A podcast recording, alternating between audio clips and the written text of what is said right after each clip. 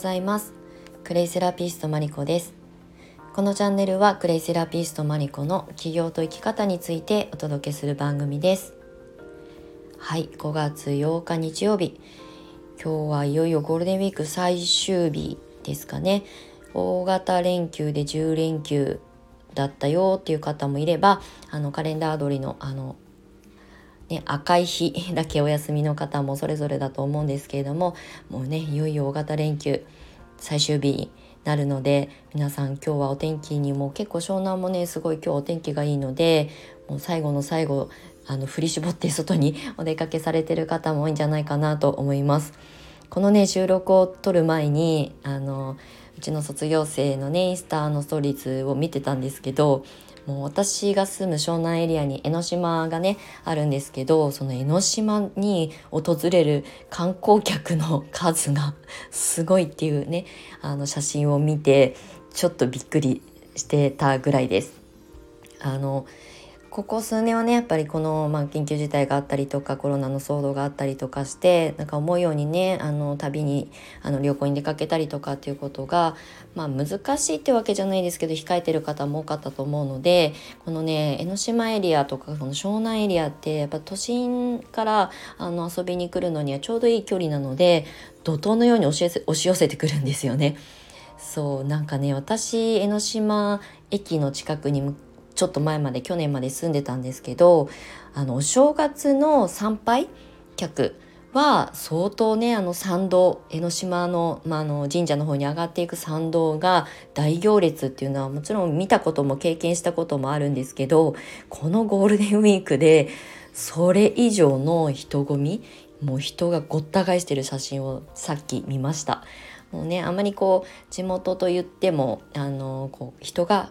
ね混み合う時にあの出向くことがないので久しぶりにその映像というか画像を見てびっくりしておりました。はい、連休最終日皆さん事故のないよう楽しんで満喫していただけたらと思います。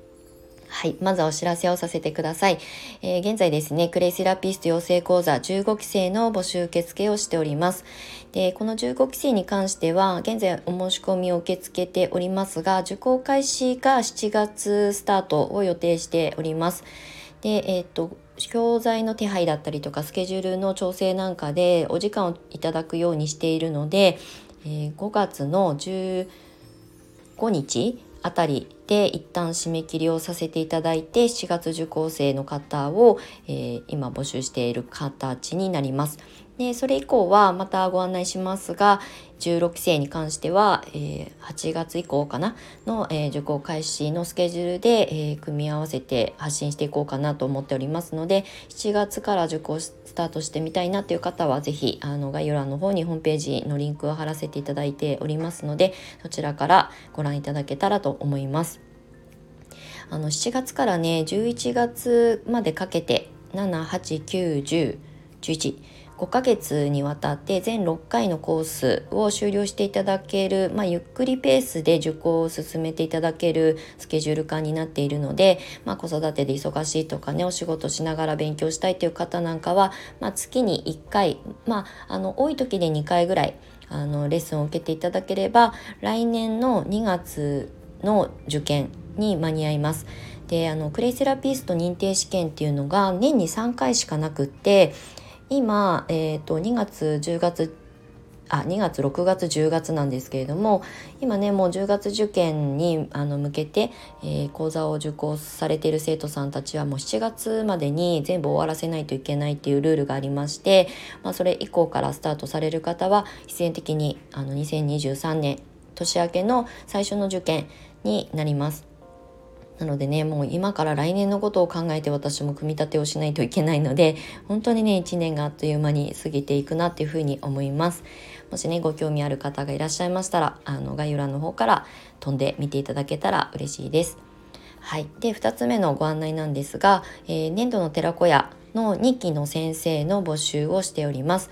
去年、えー、2021年の5月に発足した粘土の寺子屋という、まあ、クレイを伝える仕事をしたいという方が集まって、えー、いろんなことをねシェアしながらあの経営のことだったりとかビジネス的なことを、まあ、学びながらみんなで情報交換しながらコミュニティとして、えー、運営していきたいなと思って発足したものなんですけれどもこれはクレイセラピーを伝える、まあ、クレイの良さを伝えて、まあ、お仕事にしていきたい、まあ、修行であっても本業であっても皆さん関わってくださってる今の先生たち一期の先生はそれぞれ皆さんねライフスタイルが違うのでそれぞれの皆さんの、まあ、活躍しやすい場所で、えー、発信をしていただくような、まあ、私は裏方でサポートをさせていただいてるんですけれども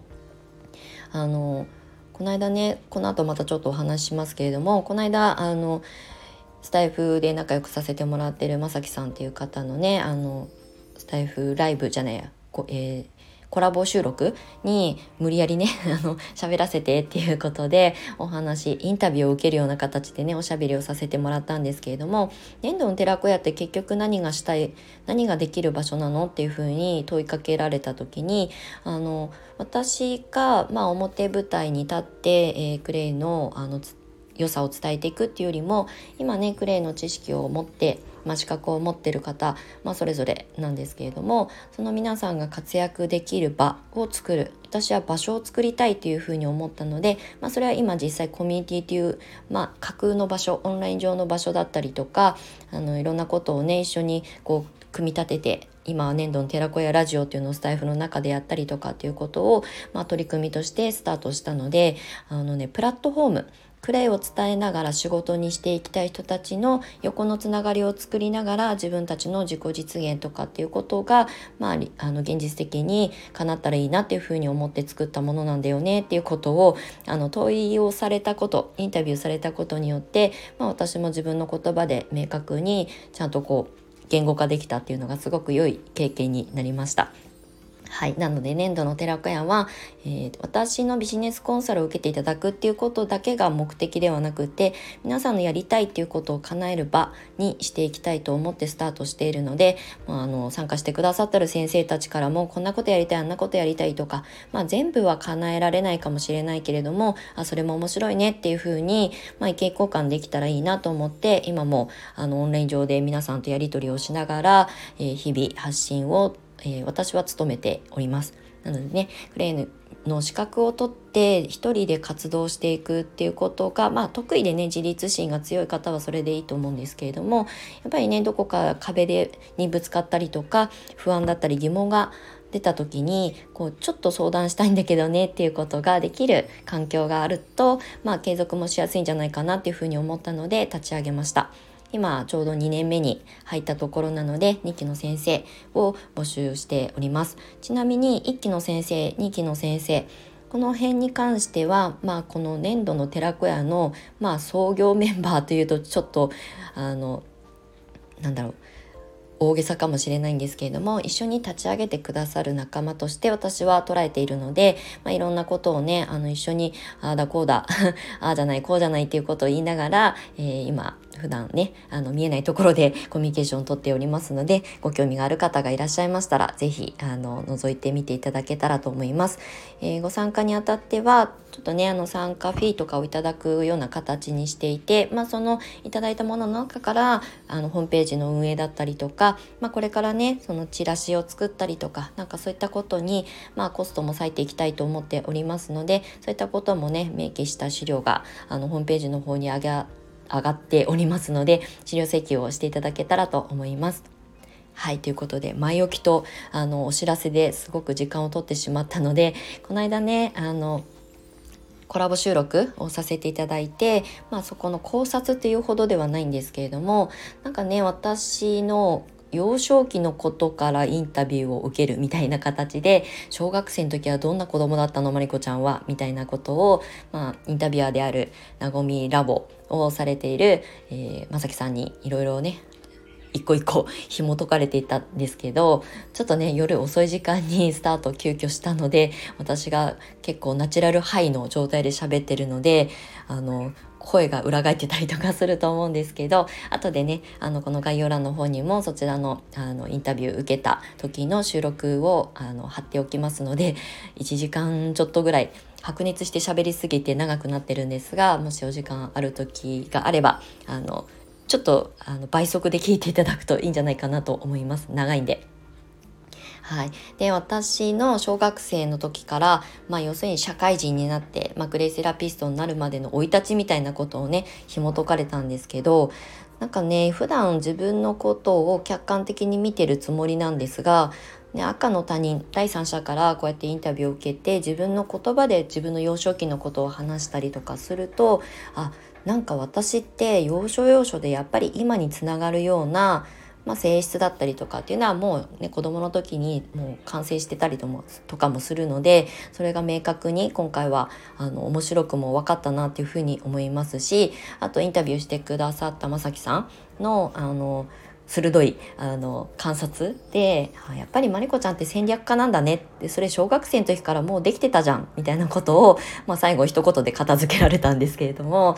でも私の小学校の時って特に目立つ子供でもないしうん何かやりたいってことを自己主張得意ではない方だった。ったんですよねただまあ自分がこれっていうものに関しては引かないタイプだったから頑固って言ったら頑固だったなと思うんですけどなんか独自の世界観をすごく持ってる子供だったんだなっていうことは自分の過去の幼少期を今俯瞰して大人になって40代になって見てみるとあもうその時から始まってたんだなっていうのがすごく面白かったです。だからね時々そうやって人にインタビューを受けるっていうのも、まあ、自分の過去のなんか生産っていうわけじゃないんですけど私ってどういうあの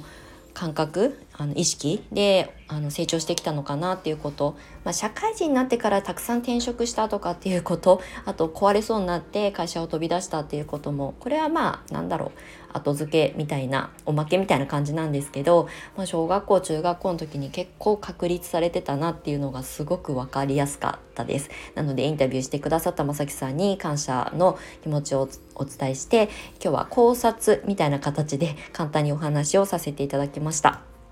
はい。まあ、スタンド FM でつながったご縁で、もういつも私がダラダラライブやってる時もね、あの、遊びに来てくださっていつも関わってくださってたりとかあとは音声で出会ったあの皆さんとコミュニケーションが取れてることがとても今も楽しく思えているので、まあ、今後もねマイペース っちゃマイペースなんですけど、まあ、続けていきながら皆さんの楽しい収録配信ライブ配信をあの覗き見させていただきたいなと思います。はいということで、えー、今日の収録に関してはうんコラボライブじゃないやコラボ収録を受けてみて自分のあの幼少期